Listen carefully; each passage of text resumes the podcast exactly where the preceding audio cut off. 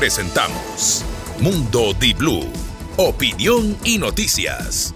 Con Gustavo Navarro, Mónica Mendoza y Mariela Díaz. Bienvenidos.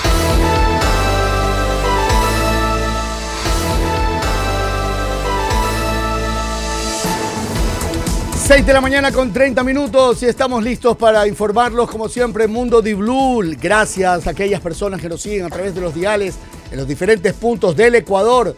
Babahoyo, Quevedo, también a la gente de, la provincia de Santa Elena, gracias a Manglaral, Tolón, reportando sintonía. También en la vía Dos Mangas, Puerto Viejo, Manta también, gracias a la gente de Manabí y por qué no, también pues nuestra provincia, podríamos decir hermana, en la cual hemos nacido como grupo Provincia del Oro, la gente de Machala, Cantón Pasaje. Eh, muy, muy agradecidos por informarse también con nosotros. Mónica y Mariela, buenos días. Hay varias cosas que celebrar en este día. Bueno, 5 de octubre, temas históricos básicamente de ese camino hacia la gesta heroica del 9 de octubre.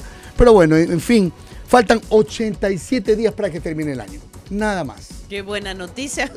buen día. Quiere que termine el año, yo también. Buen día, buen día a todos los que se conectan en esa linda provincia, como acaba de decir usted, El Oro, Machala, Huaquillas, Puerto Bolívar, Bajo Alto, lindos sitios donde hemos disfrutado muchos años. Lindo. También saludos para Quevedo, de Quevedo nos escribieron ayer que mandemos saludos a la población de Quevedo, así que eh, buenas noticias también. Ayer, ayer estuve en un evento bastante importante y yo sí quisiera destacar lo que fue la firma de un convenio entre la Federación de Exportadores y el Ministerio del Interior para proteger Temas de seguridad, ¿no? La, carga exportable. Así es, un mm. punto muy importante que yo sí quisiera destacar esta mañana. Buen día. Buenos días. Oiga, yo sí sentí la ola de calor ayer. Ay, terrible. Hablaremos de ello. Yo sí la sentí. Y continúa hasta el 7 de octubre. Eso, que, eso sí que es una ola. Qué calor que hizo ayer. En las provincias amazónicas están desesperados. Qué fuerte la día. La sensación térmica ya creo que estaba en los 40 Yo creo que estaba en los 40, sí. Era increíble, la verdad, eh, y faltan dos días más aproximadamente para seguir sintiendo eso. Hay que hidratarse bastante. Un saludo a todos los profesores. Hoy es el día, Día Mundial de la Enseñanza, el Día Mundial de los Docentes. Así que todos hemos tenido un buen profesor. profesor. para enseñar. Ah. No hay que ser profesor para enseñar. mi joven profesor, pero no profesor de amor, cuidado. Y también eh, se celebra el Día Internacional de la Educación Vial, algo que todavía es tan necesario porque no lo llegamos a concienciar a la, a la población mundial, más que nada, del aprendizaje de las normas básicas viales para prevenir accidentes de tránsito. Ayer yo puse en mi cuenta de Instagram un menor de edad, habrá tenido 9, 10 años, una moto eléctrica por la Juan Tan Camarengo. La gente reclamaba desde toda perspectiva, ay, y la bicicleta. Le digo, oiga, una cosa es un vehículo que llega a 40 kilómetros por hora, 50 kilómetros por hora, ¿no? Que además tiene motor y que vaya un niño sin casco, sin protección alguna, por una vía principal. Allá prohíbanle la bicicleta ¿Dónde a los están los papás? Pues, bueno, yo digo que para mí esas motos eléctricas son mucho más peligrosas. No existe una normativa en el tema de las motos pues, eléctricas. lo, dijo la autoridad de tránsito hace algunas semanas que estuvo acá y no existe. ¿Cuánto y tiempo están legislando en ese sentido? Las motos eléctricas ya tienen como 20 años.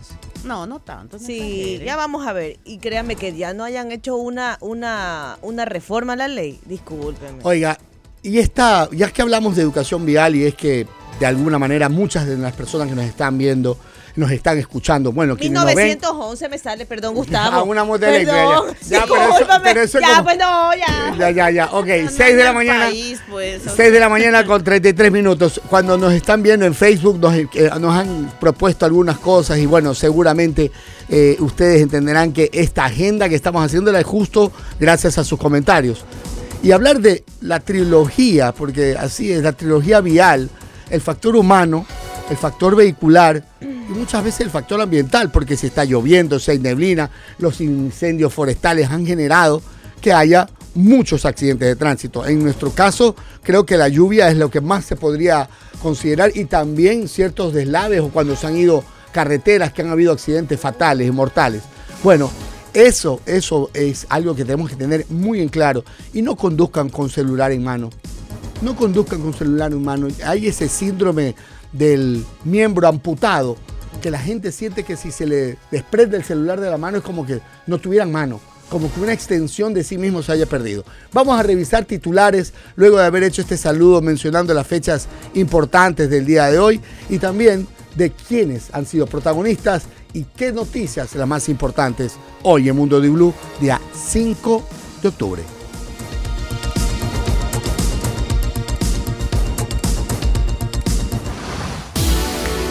Titulares. El INAMI emitió una alerta de incremento de temperatura y de radiación hasta el 7 de octubre inclusive. El mes de septiembre ya destaca como el más caliente a nivel mundial. Oiga, superando a otro mes caliente de este mismo año. No dudemos del fenómeno del niño. Y el ministro del Interior, Juan Zapata, solicitó la creación del Observatorio Nacional de Drogas. Señaló que esto sería fundamental para atacar el consumo y tipos de consumo y contar con un laboratorio científico que permita descubrir los tipos de sustancias psicoactivas presentes en el país. 6 de la mañana con 36 minutos. Esto es Mundo de Blue. Los presidenciables continúan con sus actividades en el marco de la campaña electoral que finaliza el 12 de octubre próximo.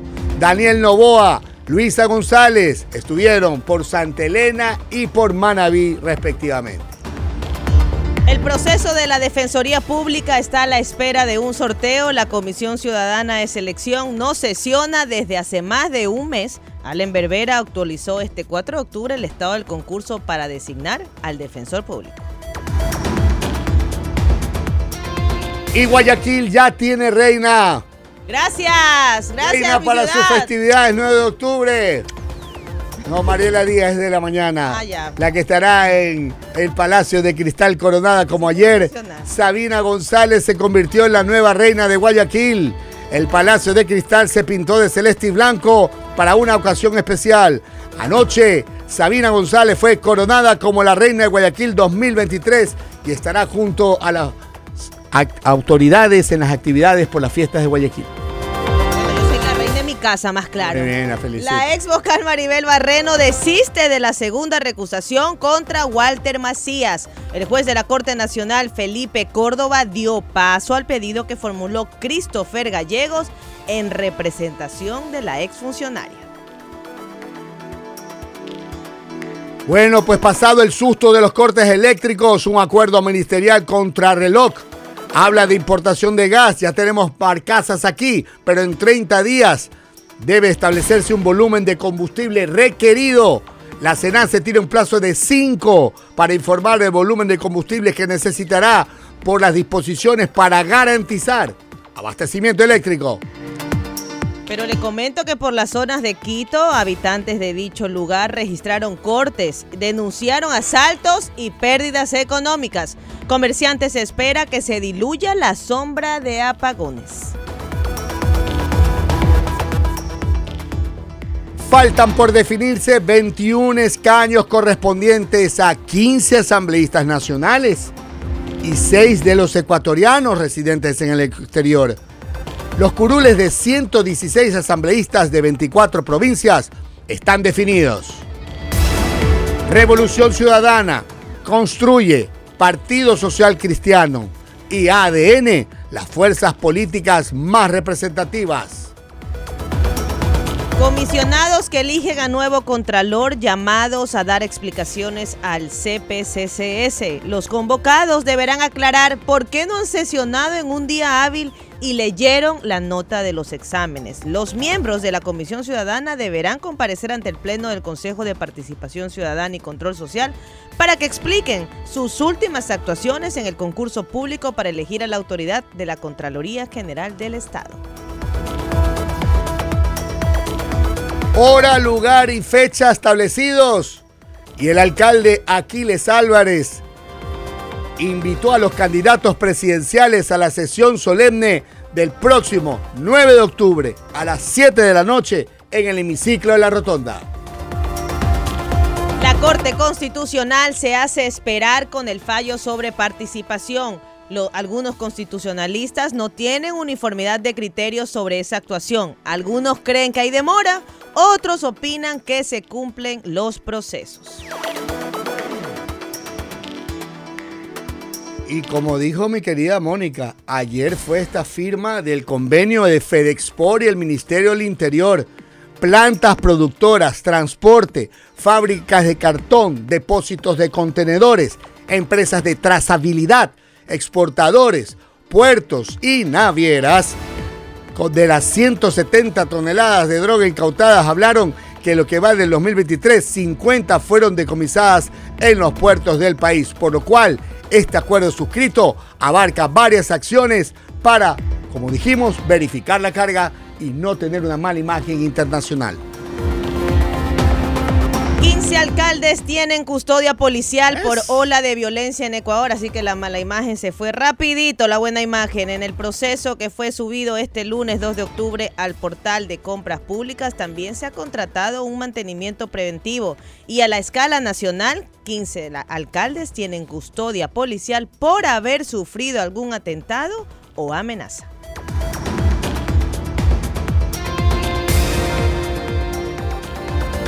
La Dirección Nacional de Asuntos Internos de la Policía abrió dos expedientes administrativos al capitán Cristian Ceballos, jefe de seguridad del asesinado candidato, ex candidato a la presidencia Fernando Villavicencio. La producción petrolera de Ecuador se encuentra en lo más bajo de los últimos años. Ecuador corre riesgos de ser declarado país no petrolero si la producción de barriles sigue bajando. 14 años después de los últimos racionamientos de energía, vuelve el temor de apagones. La industria consume el 42% de la energía y el comercio el 14%, sumando un 56% del sector empresarial y industrial que no pueden darse el lujo de tomar esta posibilidad a la ligera. La segunda vuelta electoral que se desarrollará el próximo 15 de octubre tendrá más observadores, así lo informó el Consejo Nacional Electoral, que se han acreditado 2.315 observadores nacionales e internacionales, quienes seguirán de cerca las diferentes fases de los comicios.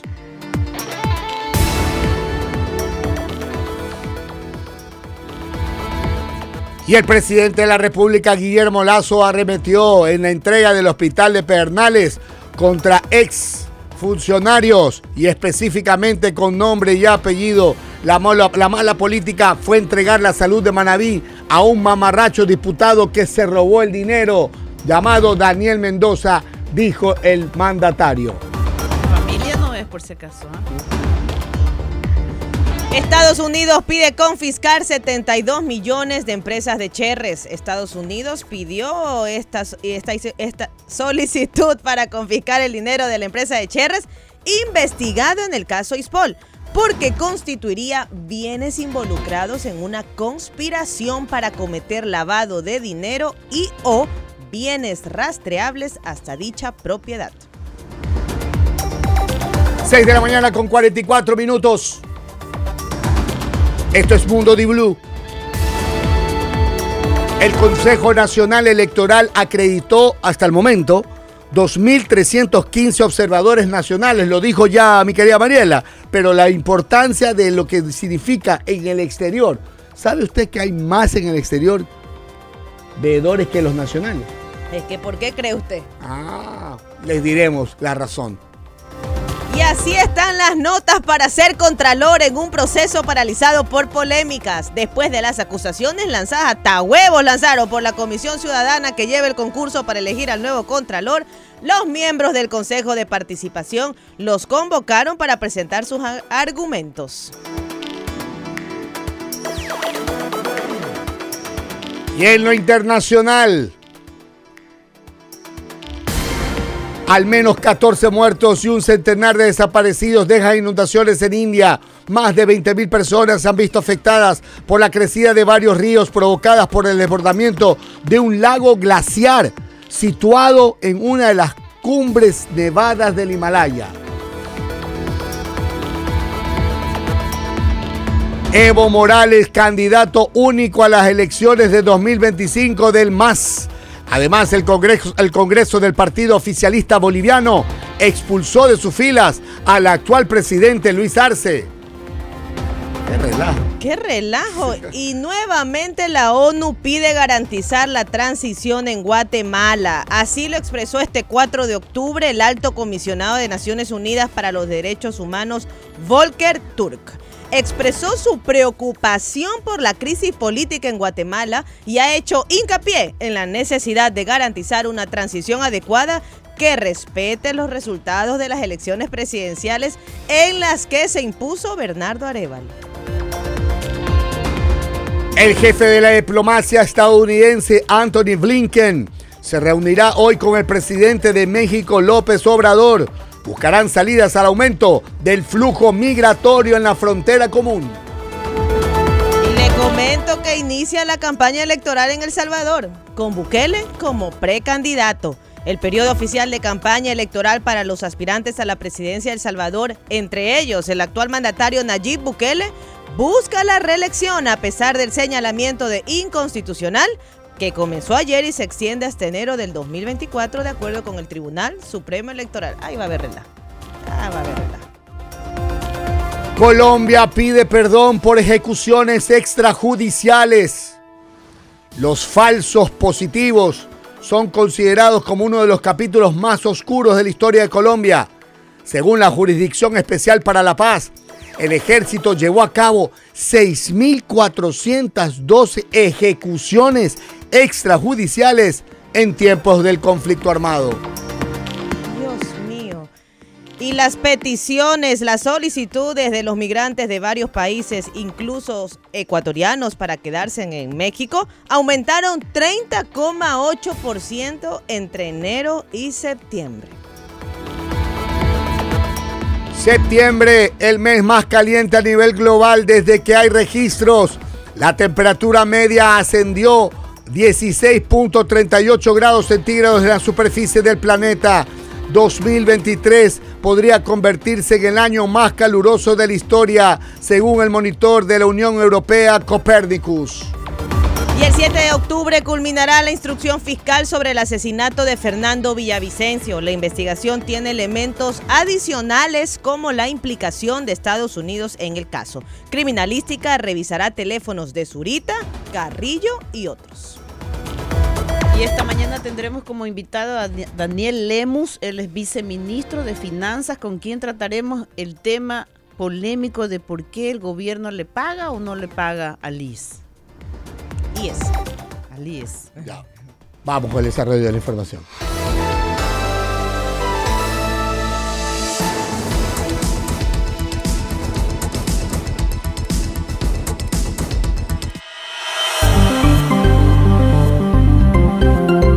En Mundo Di Blue, reporte del clima.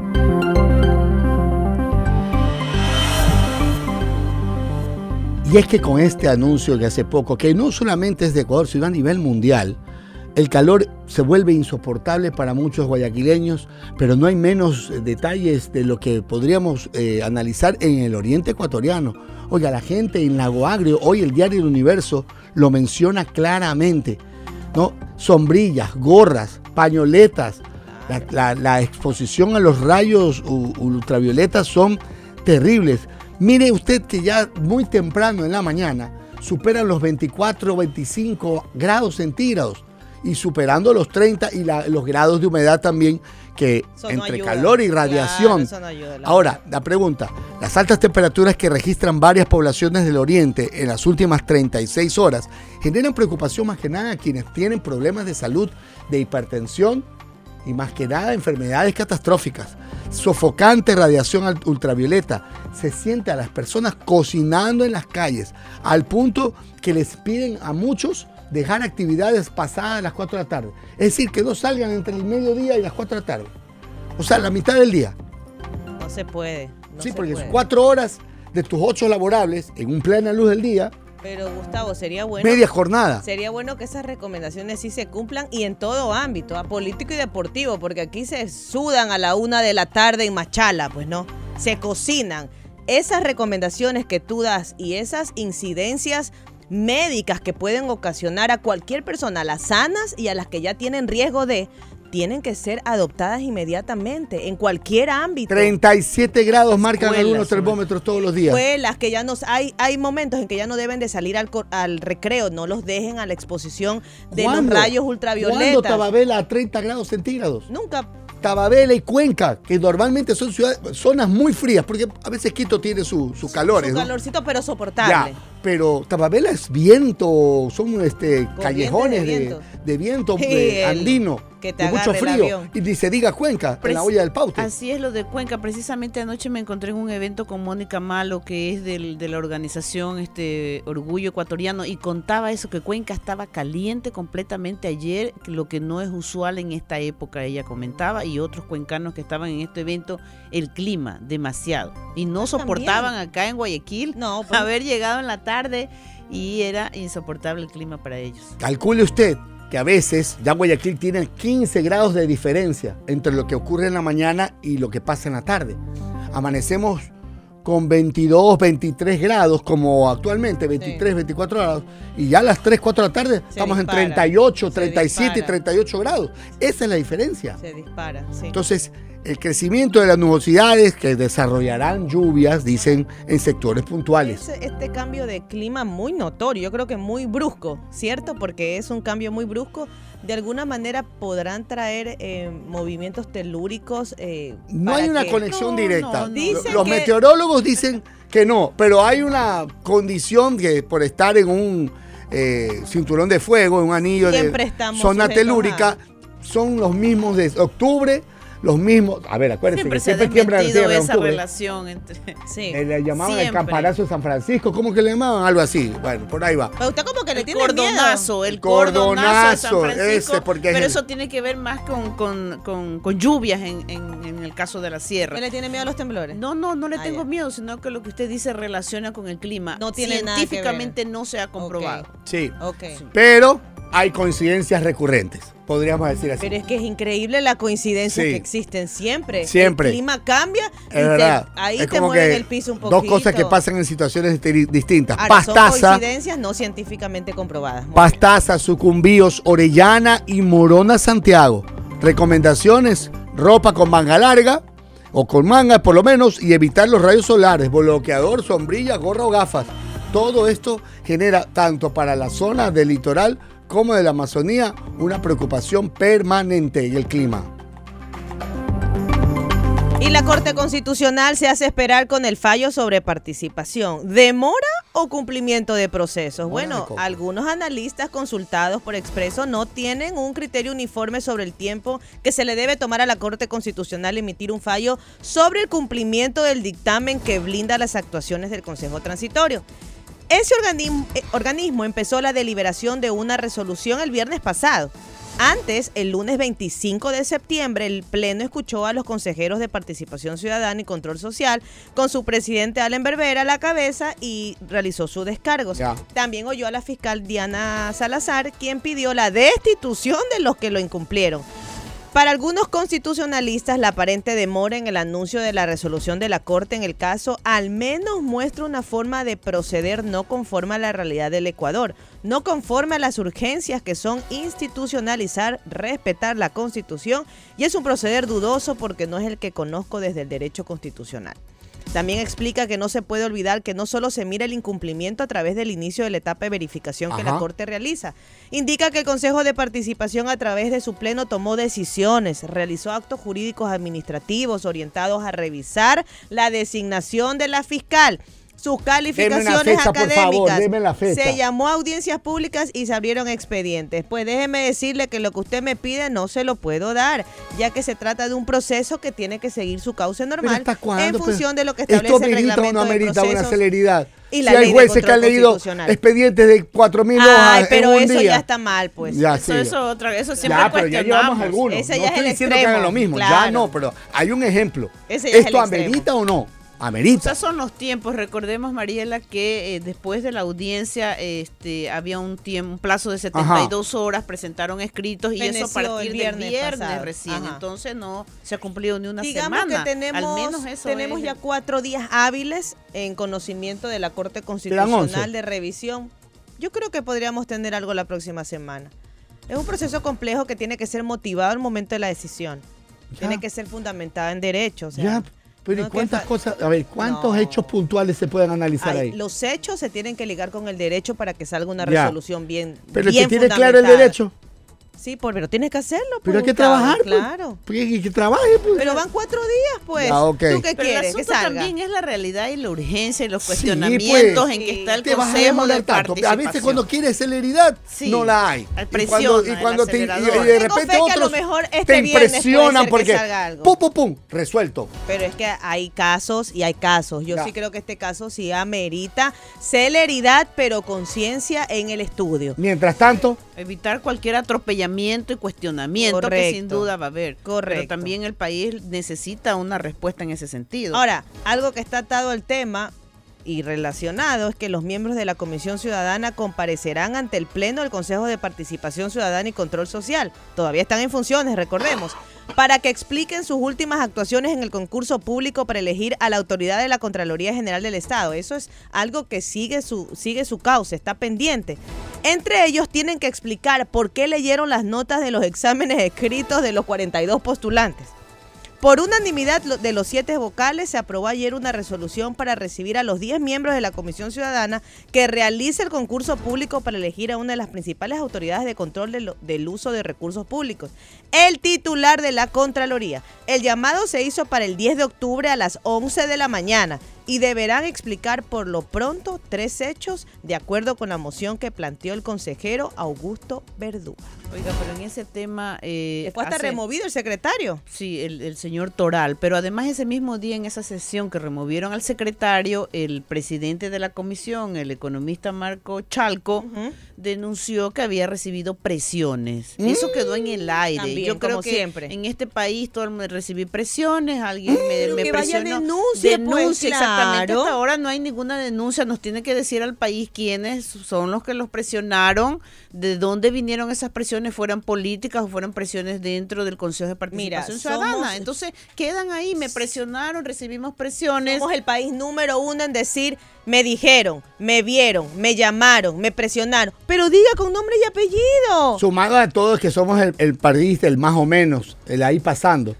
o sea, y el yo creía y el yo pensaba. Aquí, aquícito. O te iba a decir. Entonces, no somos frontales, no decimos las cosas por su nombre y apellido, no señalamos quiénes son. Lo que dice Mónica es gravísimo porque se supone que es un proceso que debe de ser libre de esto para elegir al nuevo contralor. Bueno. ¿Cuántos contralores han salido con problemas?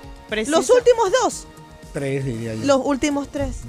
Hay, hay, el pedido precisamente de este de esta organización este, ciudadana Voces por la Democracia que exige que el Estado garantiza ética y transparencia en este concurso. De hecho, ayer se presentó un pedido de que se hagan públicas eh, los exámenes físicos de todos los de, los exámenes porque no se conoce. Usted no sabe si le cambiaron o no ahí la nota, porque además lo hizo con lápiz, ¿no? Le digo los primeros cinco puntuados. Javier Torres tiene 87,5. Cristian León Ortiz, 85. Alejandra Vivanco Carrión, 82,5. Miguel Ángel Játiva Coronel, 81. Y Douglas Torres Feró, 80. El menor, el menor de puntuados es Alex Cedeños Briones con 72,25. Le digo cuánto tuvo el que le lanzaron los huevitos. Juan Falconi Puig, el doctor, 79. Bueno, está fuera de tal caso de los más opcionados. Varias ciudades afectadas por cortes de energía. Se habla de los 32 eh. generadores comprados a Corea y los apagones siguen en sectores de Quito, Guayaquil, Loja, Cuenca, Cotopaxi y otros. Ayer el, ministro de Energía aseguró que no habría cortes y entonces ahí viene el tema.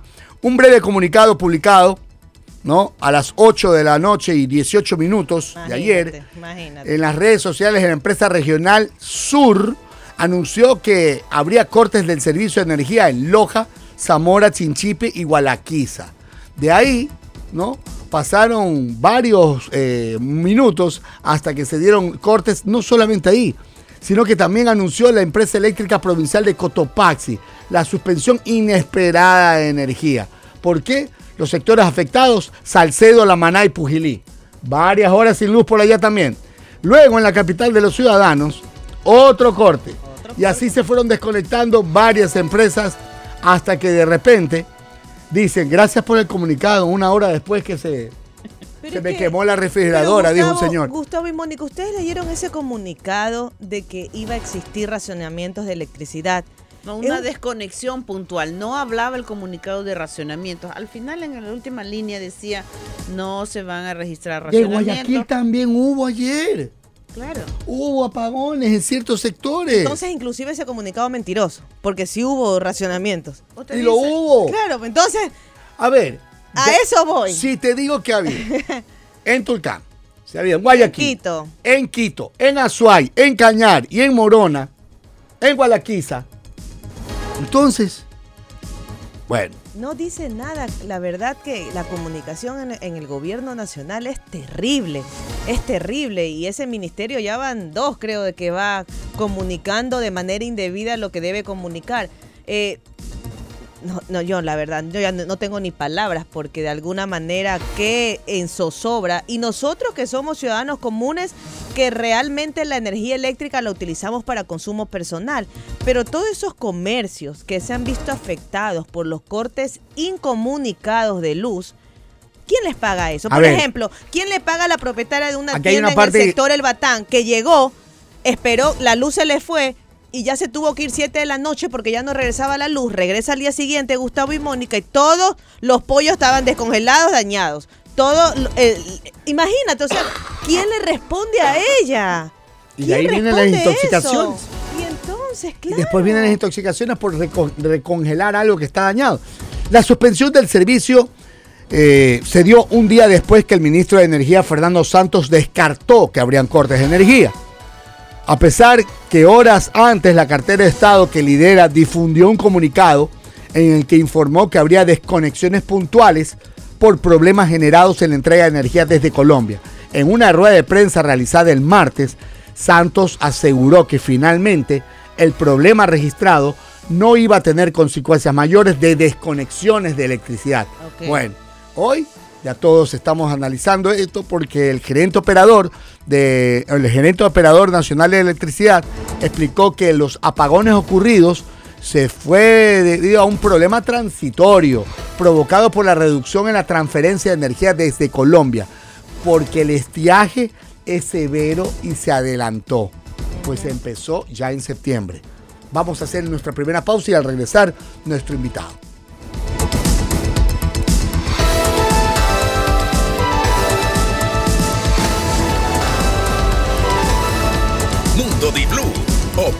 Noticias. Se escucha en Guayas 88.9. Estás escuchando Mundo Di Blue, noticias y opinión. Inicio de espacio publicitario. Empezar mi día con gran potencia, rodando fuerte con alegría, sintiendo el viento, llegando a tiempo, voy con mi fuso por el camino. Con el poder que tiene su fuso, porque tiene un señor camión. Camiones fuso, camiones duros, para ser un verdadero duro necesitas fuso, un señor camión, camiones fuso, camiones duros. Fuso. Encuéntranos en Quito, Guayaquil, Cuenca y Ambato. Ahorrando ganas con la JEP. Ahorrando ganas con la JEP. Renueva tu hogar, lo vas a lograr. Deposita, es tu oportunidad de ganar. Los depósitos que realices en tu cuenta de ahorros JEP, iguales o superiores a 50 dólares, participan por 20 renovaciones para tu hogar. De octubre a diciembre anunciaremos los ganadores mes a mes. Deposita y puedes ganar. Ahorrando con la JEP. Promoción válida hasta el 31 de diciembre 2023. Bases y condiciones en www.jep.com. Juntos nos preparamos para enfrentar el fenómeno El Niño. Las lluvias en los próximos meses serán intensas. Para reducir riesgos, toma precauciones. Limpia los desagües de tu casa. No arrojes basura en calles ni alcantarillas. Mantén los sumideros y drenajes de tu barrio limpios para que pueda correr el agua. Sigue las instrucciones de tus autoridades locales e infórmate sobre el programa de prevención y zonas seguras. Más preparados, más seguros, más unidos. Gobierno del Ecuador. Guillermo Lazo, presidente. Nuestro trabajo continúa. Autorización número 0511. Elecciones anticipadas 2023 y consultas populares Yasuní y Chocó Andino. ¿Están listos para desafiar los límites? Nosotros también. Y 220B siempre está ahí, recargándonos de la mejor energía para alcanzar el siguiente nivel. Si tu día es una larga lista de cosas por hacer, si tus sueños son cada vez más grandes, recárgate con la refrescante energía de 220B y sigue 220B, otro nivel. Se dice ja, se dice bo, se dice jabolines, se dice pon, se dice ga, se dice póngale jabolines. Póngale, póngale, póngale, póngale, póngale jabolines. La protección sin límites para motos y carros. Lubricantes Caboline lo tiene. Por eso, que no te pongan cualquier cosa. Se dice ja, se dice bo, se dice jabolines, se dice pon, se dice ga, se dice. Caboline, protegiendo motores por generaciones. Tu negocio arranca con tu nuevo camión Dongfeng y Grupo Mavesa. Visita nuestras sucursales y conoce todo lo que te ofrece Dongfeng. Camiones para carga liviana, mediana y pesada están listos para el reto que tú le pongas. Camiones full equipo, seguros, potentes y con los accesorios más solicitados están ya a tu alcance. Cámara de reversa, radio táctil, mandos al volante y techo panorámico. Te esperamos con crédito directo, tres años de garantía o 100 mil kilómetros, mantenimiento especializado y repuestos originales para que tu camión esté siempre como nuevo. Grupo Mavesa y Dongfeng ponen tu negocio en marcha.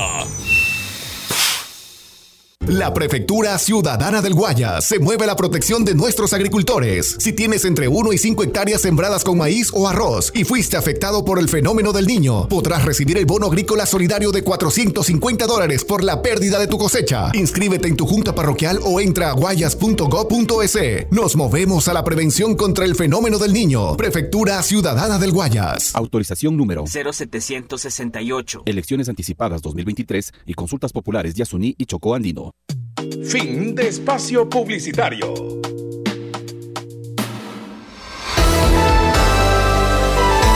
Mundo Di Blue, opinión y noticias. Se escucha en Salinas y Santa Elena 101.7.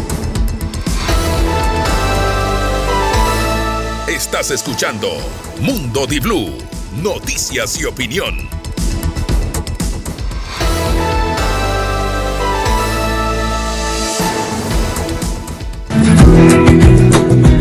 Queridos guayaquileños, en el marco de los 203 años de independencia de Guayaquil, hacemos una invitación pública a los dos candidatos a la presidencia de la República del país, Luisa González y Daniel Novoa.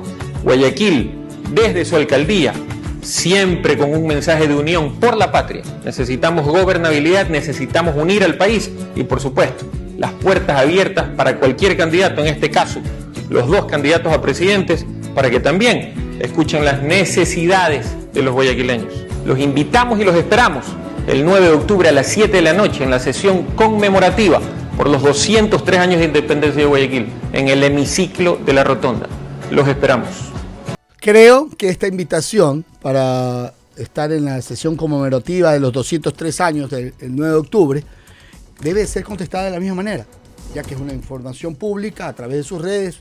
El alcalde además ha hecho una misiva también formal.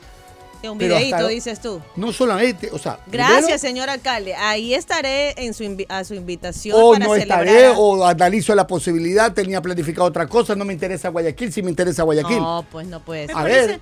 A mí sí me parece valiosa esta invitación del alcalde. la invitación recontraválida, más aún que también está invitado el presidente de la República. Además que en otros años de, con la celebración del 9 de octubre no han coincidido las elecciones, pues esta Nunca. ocasión es por el tema de las elecciones anticipadas, la muerte cruzada, que en octubre estamos en plena campaña electoral y hay que recordar que en la primera vuelta eh, la candidata Luisa González sí pidió una cita con el alcalde Aquiles Álvarez y ella la recibió, ella la recibió. Y el alcalde yo recuerdo que en una rueda de prensa que le preguntamos dijo precisamente las puertas del municipio están abiertas, cualquier candidato puede venir, ningún otro le había pedido cita al alcalde en esa ocasión de la primera vuelta, pero ahora él abre las puertas, me parece muy importante sobre todo que menciona el tema de la gobernabilidad. Incluso hay unos temas que como ciudad se le habían planteado a la candidata en la primera, eh, en la primera vuelta, como el financiamiento, el traslado de las cárceles, Mariela, que es un tema que la ciudad ha estado reclamando, que debe salir de la ciudad. Eso fue un tema fundamental, recuerdo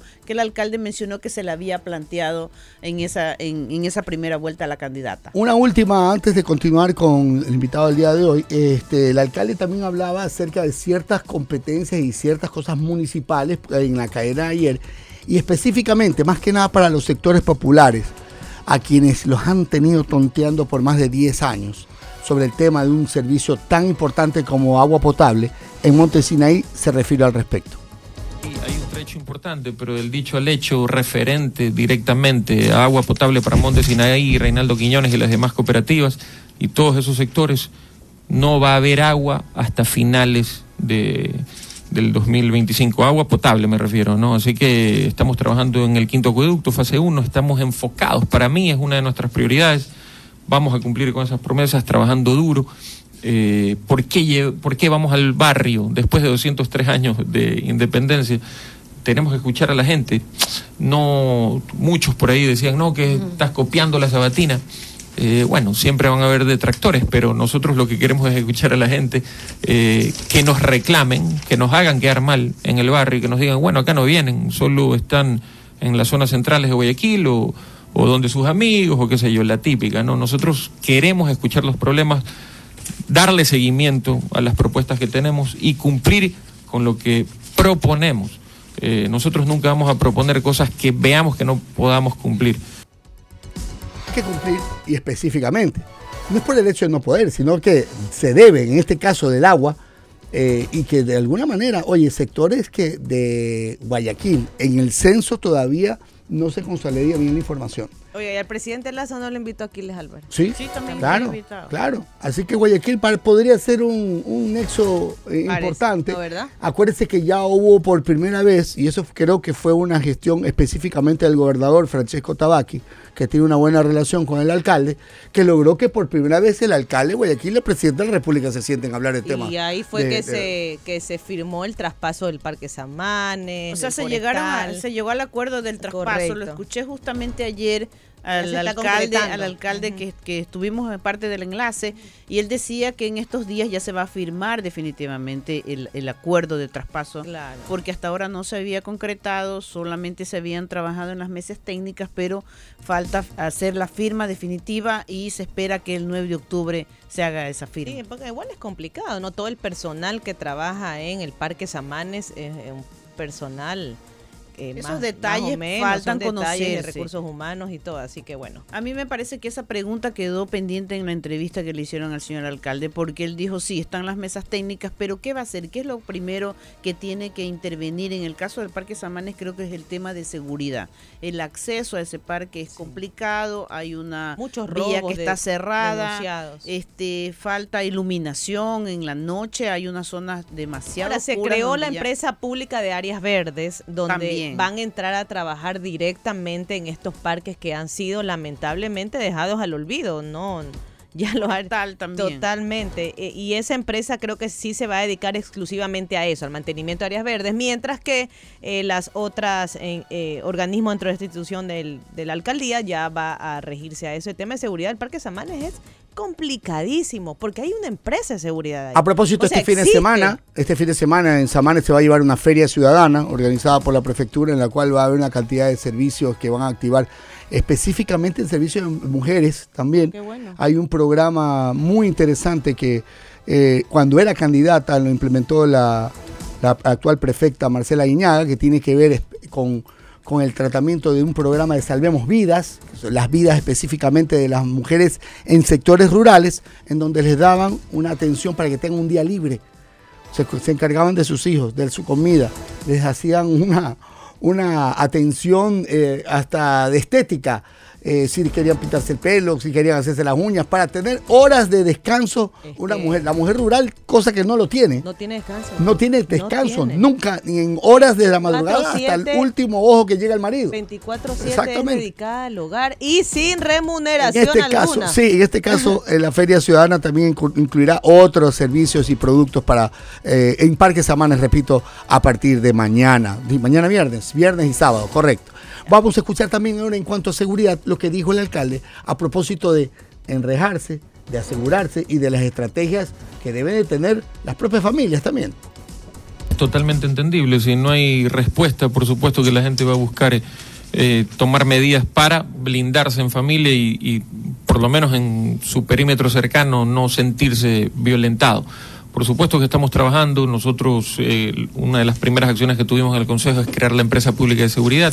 Hemos armado circuitos de seguridad en todo Guayaquil. Ya en la planificación del 2024 vamos a comprar más camionetas que necesitamos. Hoy las camionetas tienen circuitos, tenemos la ruta de las escuelas seguras, estamos trabajando de la mano con la gobernación de la provincia del Guayas. De los 1.980 policías han llegado 1.300. Con la ayuda de la empresa privada del municipio de Guayaquil les ha dado hospedaje. Estamos dando la mano en ese sentido a la fuerza pública nacional y trabajando de la mano. Por supuesto que no alcanza, obvio que no alcanza. No vamos a solucionar el problema eh, de raíz. Aquí hay que entender una situación. Hay delincuencia común y delincuencia organizada. La delincuencia organizada, estamos hablando de que se necesita otro tipo de músculo. Por supuesto que vamos a prestar siempre nuestra fuerza pública. Hubo una intervención en la penitenciaría litoral y Empresa Pública de Seguridad prestó todo su contingente, incluyendo Benemérito Cuerpo de Bomberos y Metropolitanos. Nosotros estamos esperando que se siente quien se siente el 15 de octubre eh, para empezar a meter pressing también, ¿no? Nosotros no decimos que no es nuestra competencia. Más allá de que sea competencia o no, es de nuestra incumbencia el problema de la seguridad y estamos con toda nuestra fuerza, con toda nuestra estructura, con todo, con todo el presupuesto que tenemos, luchando contra la delincuencia común. Blue presenta Contrarreloj.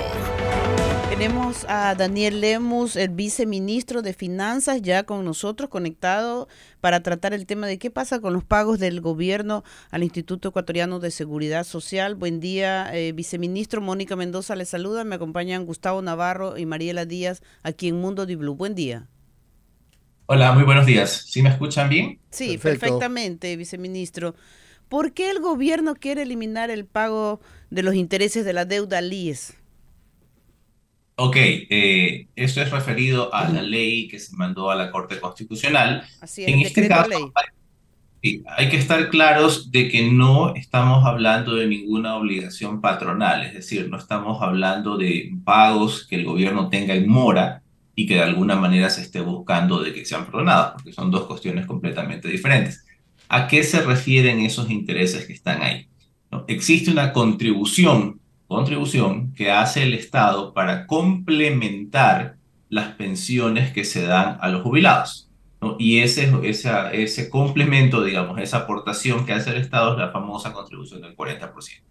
Entonces, eso es una transferencia que hace el, el gobierno, digamos, a la seguridad social y en algún momento, dado que existía siempre, pues, estos problemas de los pagos al, al IES, ¿no? pusieron en la ley de que tenían que pagarse unos intereses por el tiempo que transcurra entre el momento en que había que hacer la contribución del 40% y cuando efectivamente se pague. ¿Dónde se encuentra el problema en esto que se encuentra aquí? El problema radica en que, número uno, la ley no establece claramente cómo deben ser calculados dichos intereses, ni desde qué fecha deben ser calculados dichos intereses. Por ejemplo, pongo, pongo esta situación.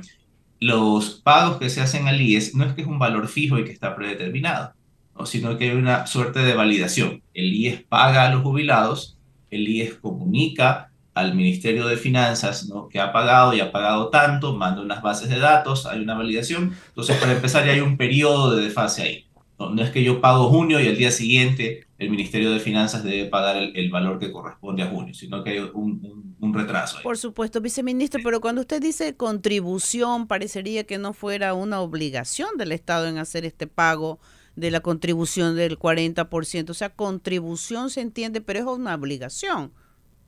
No, no, correcto, pero me refiero no es una obligación patronal. Entonces, solamente quiero aclarar de que no estoy hablando de, del patrón moroso, ¿no? que no paga y que ahora está pidiendo que se le rediman unas multas y una mora por ese pago. De ahí estoy aclarando que no se trata de eso, sino se trata de algo que en algún momento pusieron en, la ley y, y, pues, recientemente diciendo que se haga ese pago que está ahí. Y, una puntualización quisiera que nos haga por qué el gobierno incluyó este tema en el decreto ley que tiene referencia a, a atender el fenómeno del niño y, y otra naturaleza en ese sentido. ¿Por qué se metió, entre otras cosas, esta normativa? Además, el, el tema también de solo aportar el 33% para la atención de enfermedades catastróficas de afiliados y jubilados. ¿Por qué metieron todo en un saco?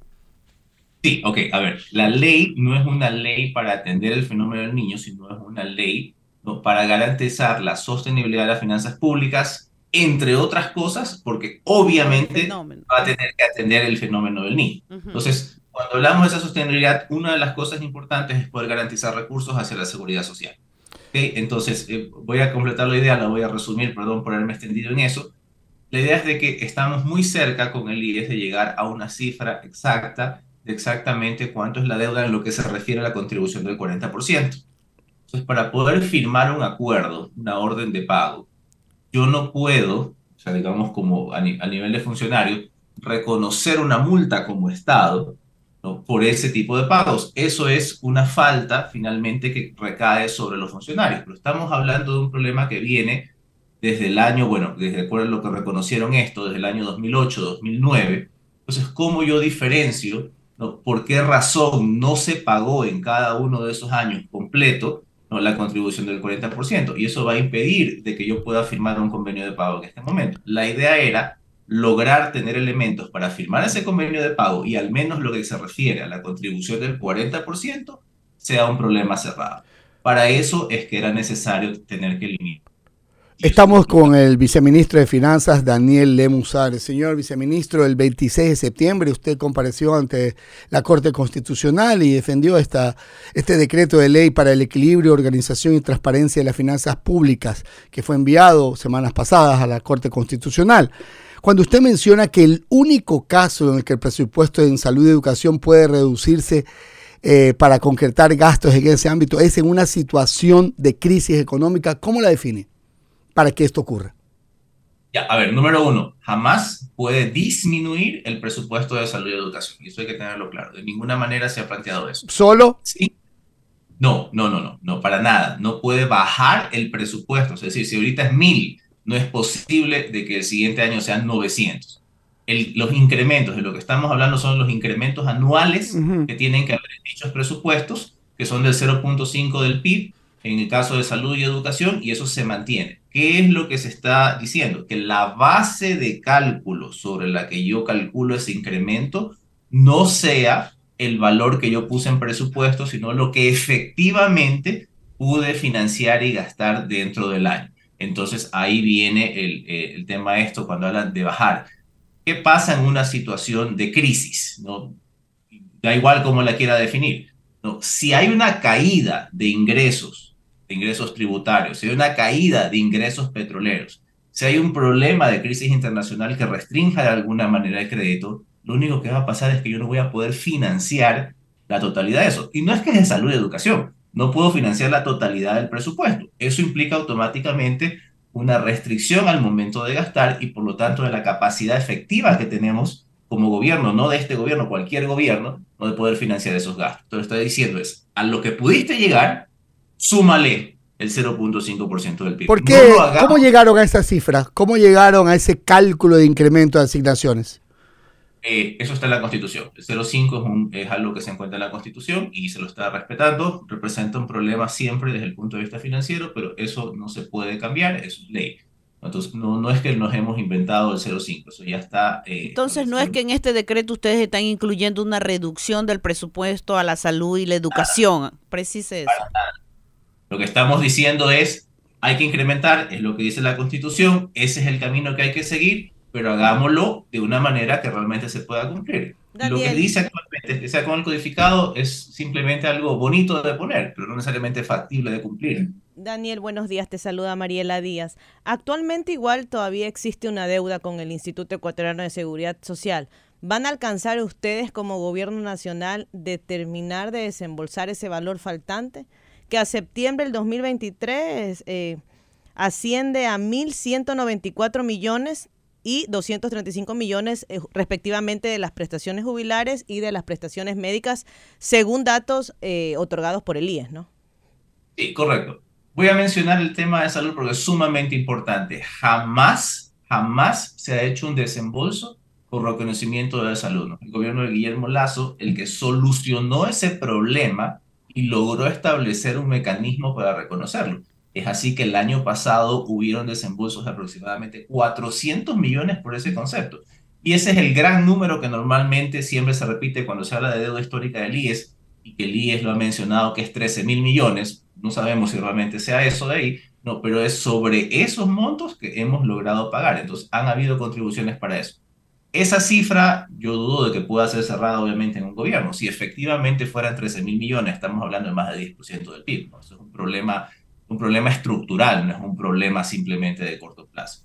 Cuando hablamos del caso de pensiones, asimismo hay valores históricos que no han sido pagados y en este gobierno se hizo un reconocimiento de todos ellos, calcularlo, tanto así que, que hemos llegado pues muy cerca de la cifra. Le digo la última que, que se trabajó con, con IES, ¿no? porque hay siempre mesas de trabajo con ellos.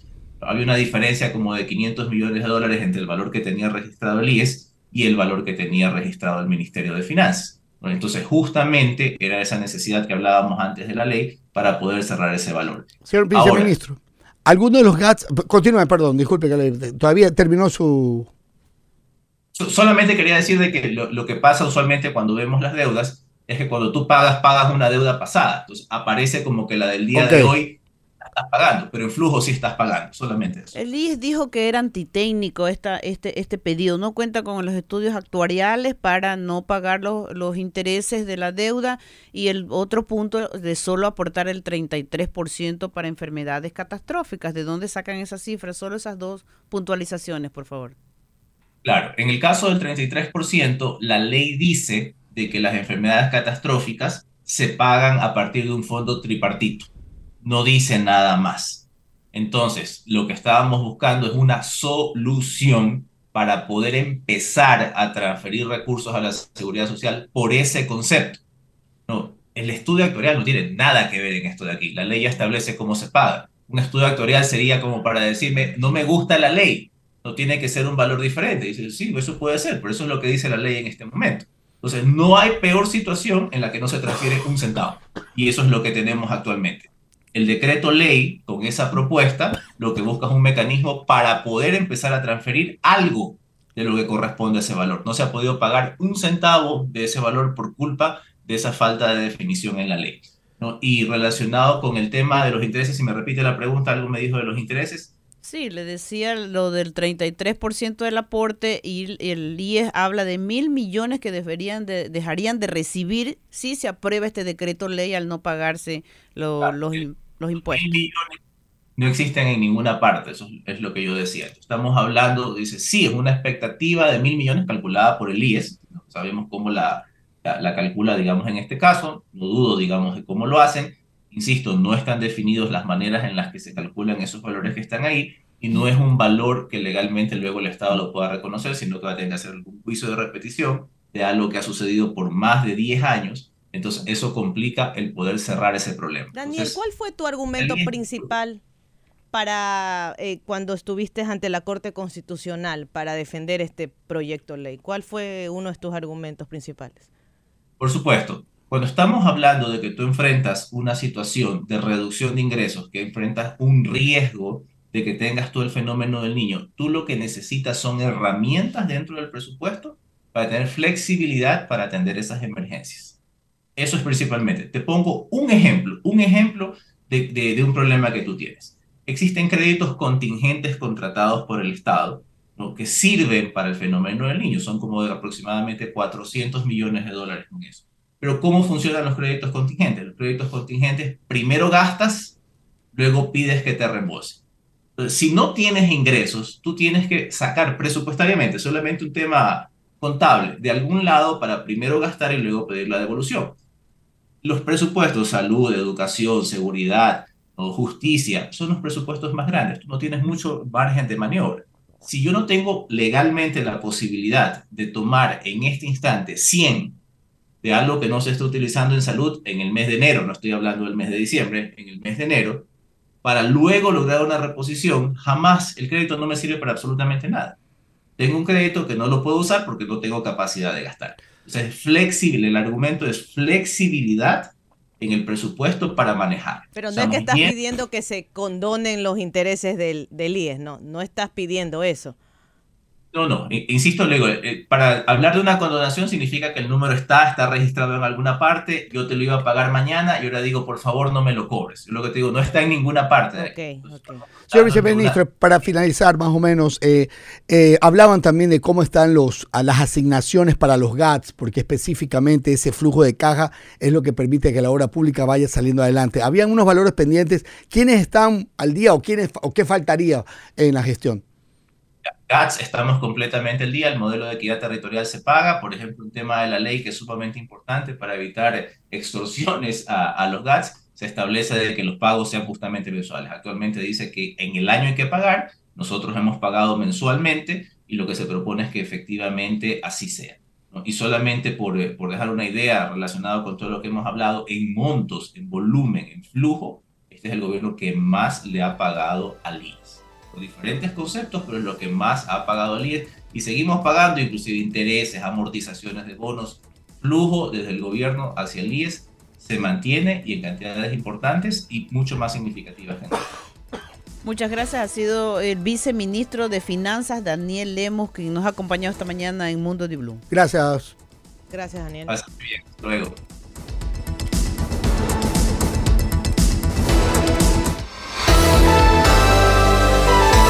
Mundo Di Blue, opinión y noticias. Se escucha en Loja 101.3.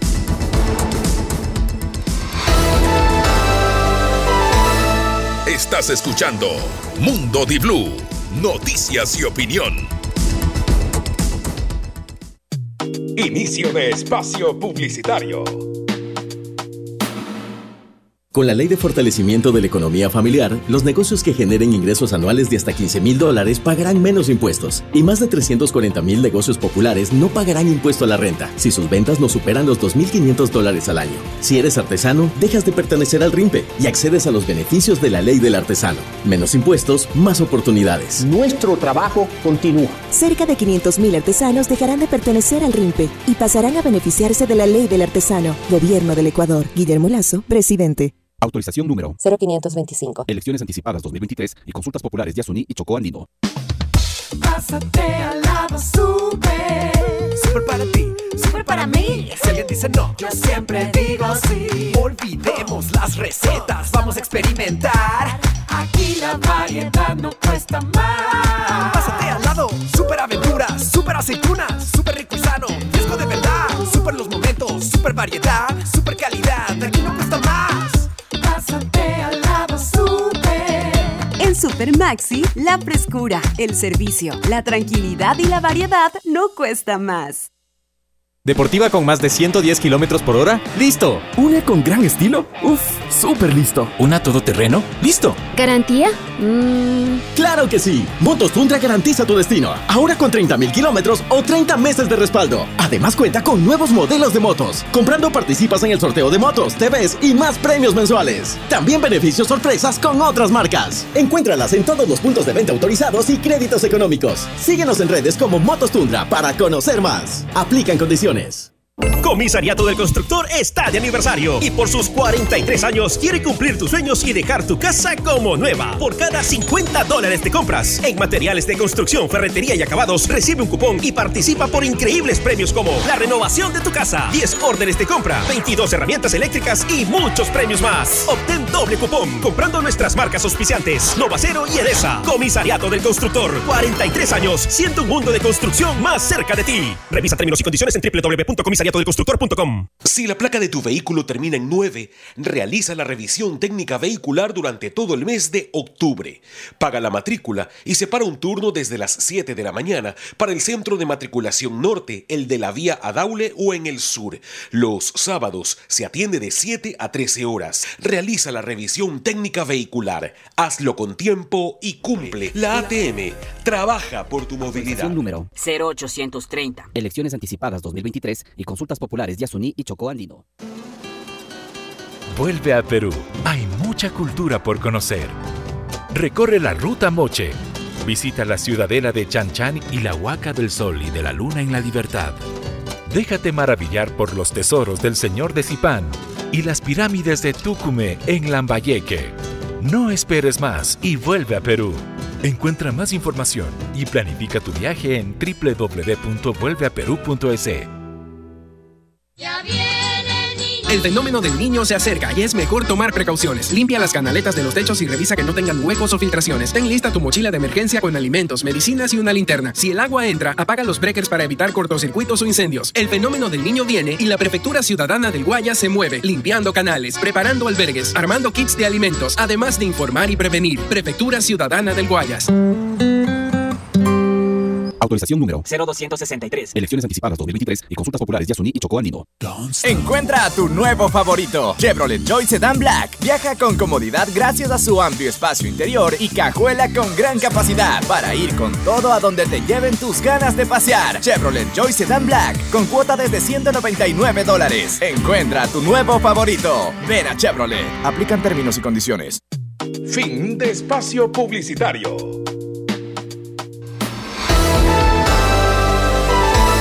Mundo Di Blue, opinión y noticias.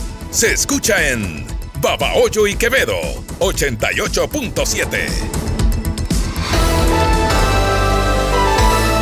Estás escuchando Mundo Di Blue, noticias y opinión. En Mundo Di Blue, internacionales. Septiembre, el mes más caliente a nivel glo- global desde que hay registros. Con una temperatura media de 16,38 grados centígrados en la superficie del planeta, el pasado mes fue el septiembre más caliente a nivel global desde que hay registros. Según informó el miércoles el monitor de la Unión Europea Copernicus, 2023 podría convertirse también en el año más caluroso de la historia. Entre enero y septiembre las temperaturas promedio fueron 1,4 grados superiores a las del periodo de 1850 y 1900 y rozan así el tope de un grado y medio que se marcaron los países que suscribieron el Acuerdo de París. Un grado y medio más caliente que el, el histórico. Así estamos, de calientes. Lo que comentábamos en titulares que la ONU pide garantizar la transición en Guatemala. Recordemos que la crisis se deriva de las acciones de la Fiscalía contra el partido de Arevalo. Según los fiscales, existen indicios de que el partido falsificó las firmas de unos 5.000 ciudadanos. ¿Qué? Si bien expertos legales sostienen que las leyes guatemaltecas impiden la suspensión de cualquier formación política una vez se inicie un proceso electoral, tal y como sería en este caso. De acuerdo a las leyes de Guatemala, si no se puede realizar el traspaso entre el de poder entre el presidente saliente y el electo, este tema pasaría al Congreso, que llegado el momento tendría que elegir a un candidato. Híjole. Bueno, el MAS ratificó a Evo Morales como candidato único a las elecciones de 2025 en Bolivia. Bolivia, el Congreso del Partido Oficialista, el Movimiento al Socialismo, culminó anticipadamente este miércoles y ratificó al exmandatario Evo Morales, a la vez que expulsó de sus filas al actual presidente del país, Luis Arce. Los antes aliados se disputaban el liderazgo de la formación de cara a las elecciones de 2025. La división en el partido se acentuó en el último año tras las críticas de Morales a Arce por su supuesta traición, corrupción y tolerancia con el narcotráfico. Otros 28 militantes del MAS leales a Arce fueron también expulsados de la formación. Y le comento lo que pasa por Venezuela, que también la meta de los antichavistas es mantener la fecha de las votaciones y definir al candidato que va a participar en las presidenciales del 2024. La oposición de Venezuela capacita en materia electoral a voluntarios de varias zonas del país que participarán como miembros de las mesas en las primarias del próximo 22 de octubre del 2023. La comisión indicó que estos encuentros, acompañados por sus juntas regionales, eh, se han desarrollado en Guárico, en Anzoátegui, Monagas, del Bolívar, La Guaira, Carabobo, Táchira y Zulia. Estos dos últimos fronterizos con Colombia, donde vive el mayor número de migrantes de venezolanos. La increíble. oposición agrupada de la Plataforma Unitaria Democrática respaldó la decisión de la CNP de mantener la fecha de los comicios, pese a la reciente propuesta del Consejo Nacional Electoral de posponerlo para el 19 de noviembre con el fin de proporcionar apoyo técnico automatizado. Y Anthony Blinken, jefe de la diplomacia estadounidense, llegó a México para reunirse con el presidente López Obrador.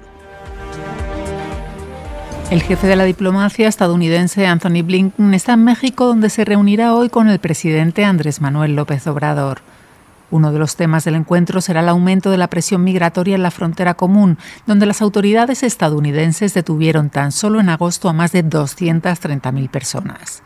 La crisis por el tráfico y consumo de fentanilo es otro de los temas sobre la mesa. Esta droga provocó el año pasado la muerte por sobredosis de 70.000 personas en Estados Unidos. Increíble, 230.000 detenciones inmigrantes y 70.000 muertos por fentanilo. Son estadísticas tan terribles que nos aquejan. Y le comento que hay un nuevo capítulo en la confrontación mediática entre el presidente de la República, Gustavo Petro, y el fiscal general de la Nación, Francisco Barbosa. Se conoció el día de ayer, un día después de que el jefe de Estado lanzara fuertes señalamientos a la labor del ente investigador a referirse al caso que afronta a su hijo Nicolás Petro por los delitos de lavado de activos y enriquecimiento ilícito.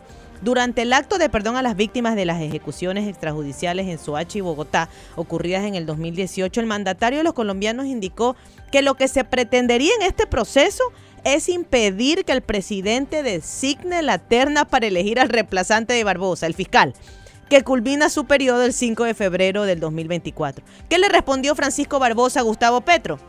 Barbosa destacó que los delegados de la Fiscalía tienen autonomía en la toma de decisiones sobre los casos que llevan en curso y le restó importancia a lo dicho por el mandatario en el sentido de que no tendría sentido generar un debate en profundidad en este asunto. asunto. Con ello salió en respaldo el fiscal Mario Burgos, que además radicó escrito de acusación contra el primogénito de Petro. Yo no soy el fiscal del caso. El fiscal general no compulsa copias a la comisión de acusación. Es una decisión del fiscal autónomo independiente que lo hace, porque le compete que cuando hay un posible hecho constitutivo de delito lo envíe al fiscal competente. Y en Colombia mismo se pidió perdón por las ejecuciones extrajudiciales de los llamados falsos positivos.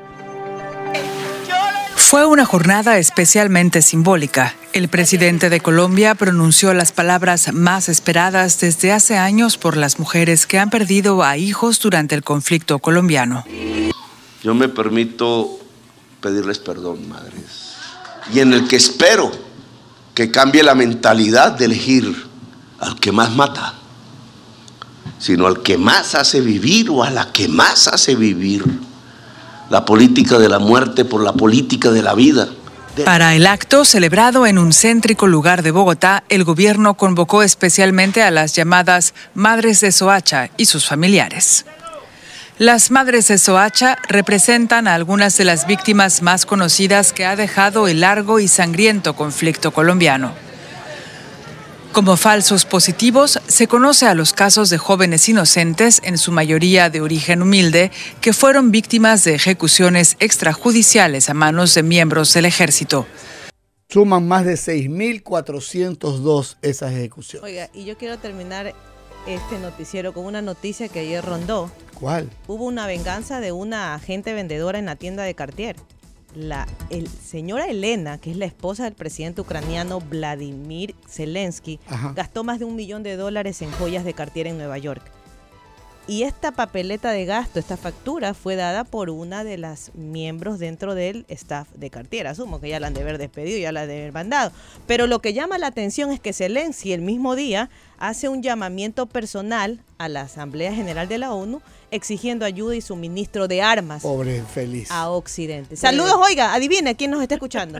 Su compadre Diego Arcos. Un abrazo grande, Diego. Está obviamente a través de Spotify o tal vez del Facebook Live Porque que no está en tenemos. el país, correcto. Nos Gran vamos, abrazo. señores. Hasta mañana. Sí. Que es viernes, mi favorito día de la semana.